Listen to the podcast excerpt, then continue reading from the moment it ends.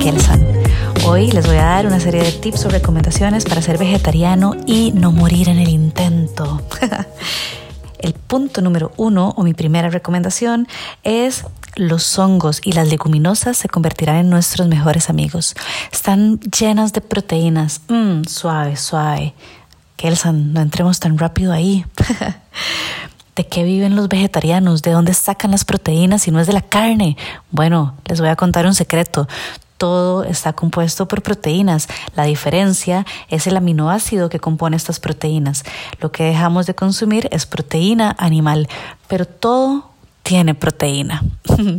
Entonces, bueno, las leguminosas y los hongos aparte de ser ricas en estas, son ricas en un montón de nutrientes y podemos aprender a prepararlos de diferentes maneras, no solamente en olla de presión o cocimiento lento como lo hacemos usualmente, sino también que podemos aprender a germinar las leguminosas. Germinarlas. Esto hace que se digieran de una mejor manera y además vienen ricas, así, es como su punto máximo de nutrientes y las podemos preparar de diferentes maneras, hacer como dips o de forma cruda en ensaladas, etcétera, etcétera.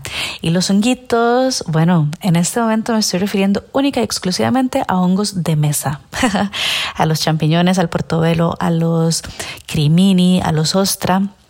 Hay varios, pero ahorita me acuerdo solamente de esos, no a todos los otros hongos, aunque de esos podemos hacer todo un episodio. Bueno, los hongos también se los podemos agregar a todos. Podemos picarlos así bien pequeñitos y cocinarlos al ajillo. Podemos también comérnoslos enteros. Podemos sustituirlos en sándwiches.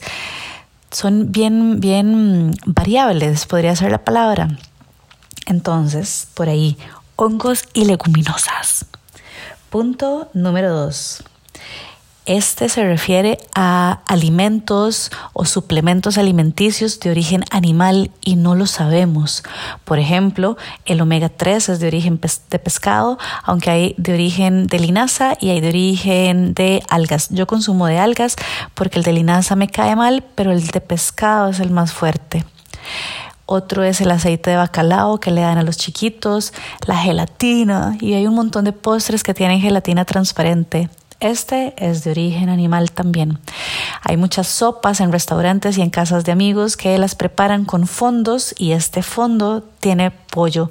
Aunque se lo quitan, ahí entra en juego nuestro nivel de tolerancia. Pasa lo mismo con el cubito Maggi.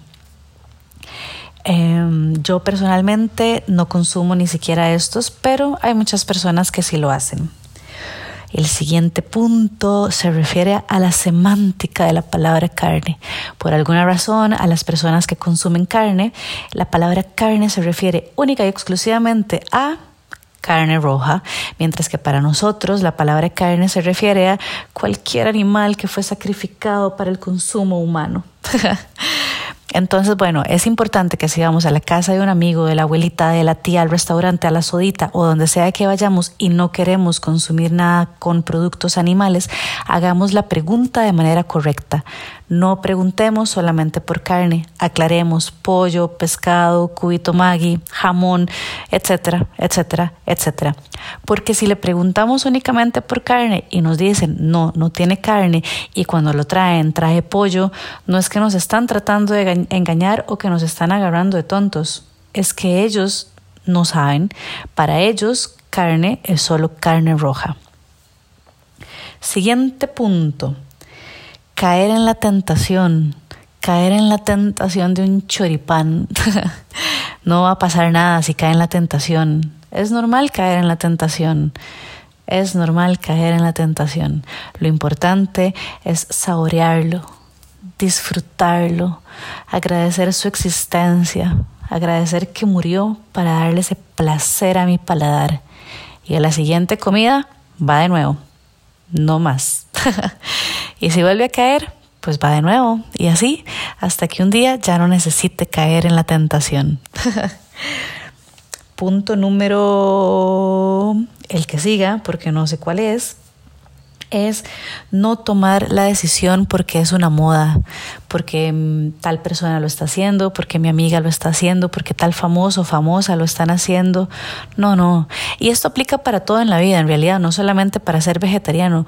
Tomemos decisiones auténticas, tomemos decisiones que salgan de nuestro corazón, tomemos decisiones que nuestro ser nos está pidiendo, por la razón que sea, porque queremos cuidar el medio ambiente, porque no creemos en el maltrato animal, porque creemos en el karma, porque por religión, por lo que sea, porque me cae mal la carne en la pancita, por lo que sea.